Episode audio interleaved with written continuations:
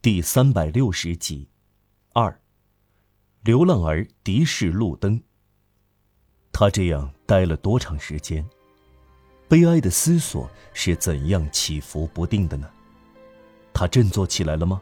他屈服了吗？他被压得粉碎了吗？他还能挺起身来，在内心有个坚实的地方站稳脚跟吗？也许他连自己也说不清。街上空荡荡的，有几个匆匆回家的不安市民几乎没去看他。在危险时，人人只顾自己。点路灯的工人像平时一样，点亮正对着七号门口那盏路灯，然后走掉。有谁这时在黑暗中观察嚷哇嚷，会觉得他不像一个活人。他坐在门旁的墙阶石上。像冻成冰的鬼一样纹丝不动。绝望中会冻结起来。可以听到警钟声和隐约的风暴般的喧嚣声，在警钟和动乱的交混声中，圣保罗教堂的大钟庄重而从容地敲响了十一点。因为警钟是人，时间是天主，时间的流逝。影响不了嚷哇儿嚷，嚷哇儿嚷一动不动。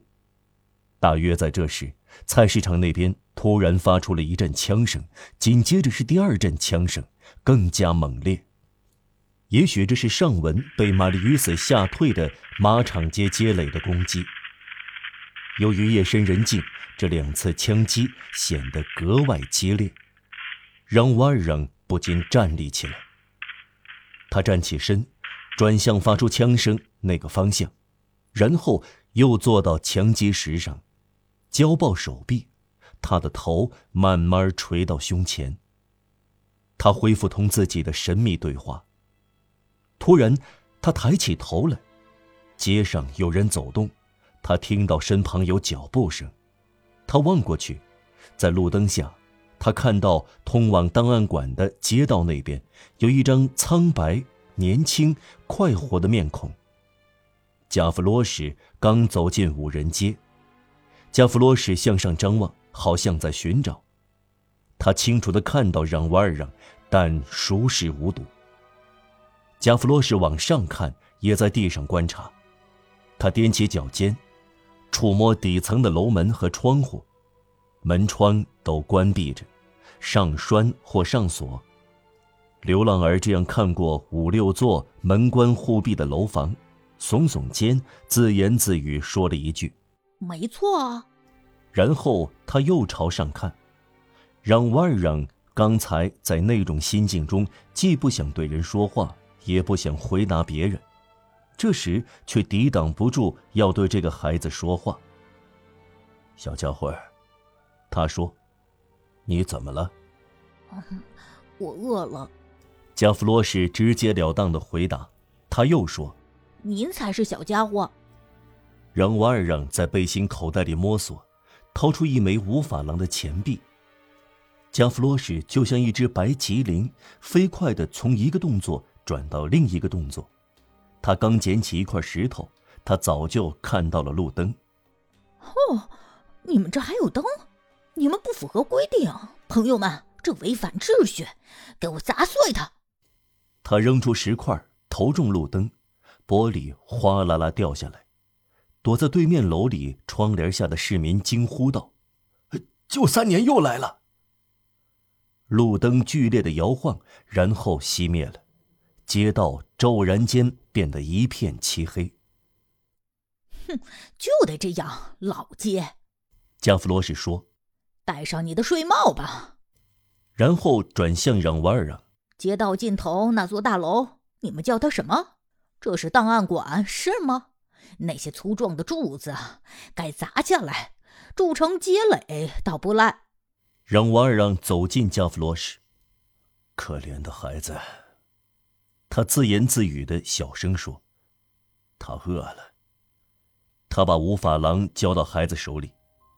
加弗罗什抬起头来，对钱币之大感到吃惊。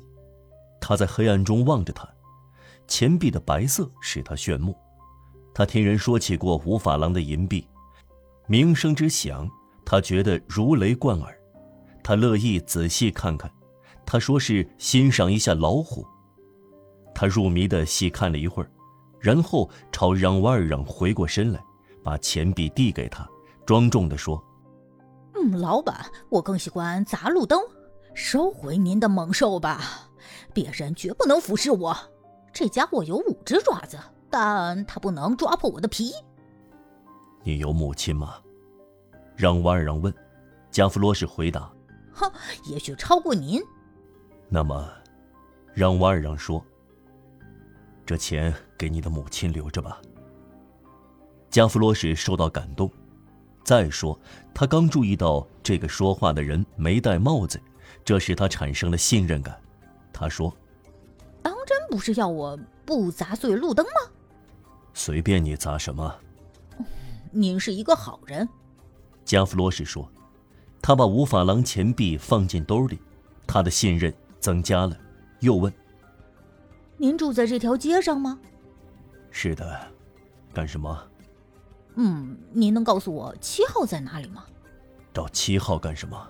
至此，孩子住了口，担心话说多了，他把手用力插进头发，紧紧回答：“啊，在这儿。”让瓦让的脑际掠过一个念头。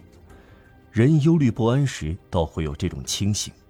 他对孩子说：“我正等一封信，送信的是你吗？”“是您。”加夫罗什说。“您不是一个女人。”“信是给科赛特小姐的，不是吗？”“科赛特。”加弗罗什喃喃地说。“嗯，是的，我想是这个怪名字。”“那么，让瓦尔让又说。”信该由我来转交，给我吧。加弗洛什问让瓦尔让：“他知道他是杰磊派来的吗？”“当然。”让瓦尔让说。加弗洛什把手伸进另一只兜里，取出一张一折为四的纸，然后他敬了一个军礼，向这封快信致敬。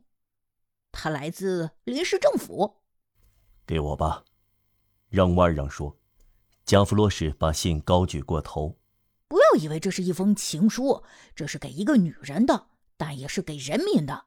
我们这些人，我们在战斗，我们尊重女性，我们不像上流社会那里的狮子把母鸡送给骆驼。给我吧。说实话，江弗洛什继续说：“您看样子像个老实人。快给我吧。拿去。”他把信交给忍瓦尔啊，快一点，这位先生，因为那位小姐等着呢。江弗罗什很满意，说出了这句话。忍瓦尔让又说：“回信要送到圣梅里修道院吗？”加弗罗是叫道：“嗯，您是要做什么傻毛蛋糕？这封信来自马场街街垒，我要回到那儿去。哦，晚安，公民。”说完，加弗罗什走掉。准确的说。他仿佛逃出笼的鸟，朝原路飞走了。他又没入黑暗中，快如炮弹，似乎打出一个洞来。五人街复归寂静冷僻，眨眼间，这个夹带阴影和梦幻的奇异孩子，隐没在雾蒙蒙、黑黝黝的一排排楼房中，像烟消失在黑暗中一样。在他消失了几分钟之后。要不是一盏路灯的灯罩“哐当”一声破碎，哗啦啦落在马路上，重又突然惊醒愤怒的居民，真可以说他无影无踪了。这是加夫洛什经过茅屋街。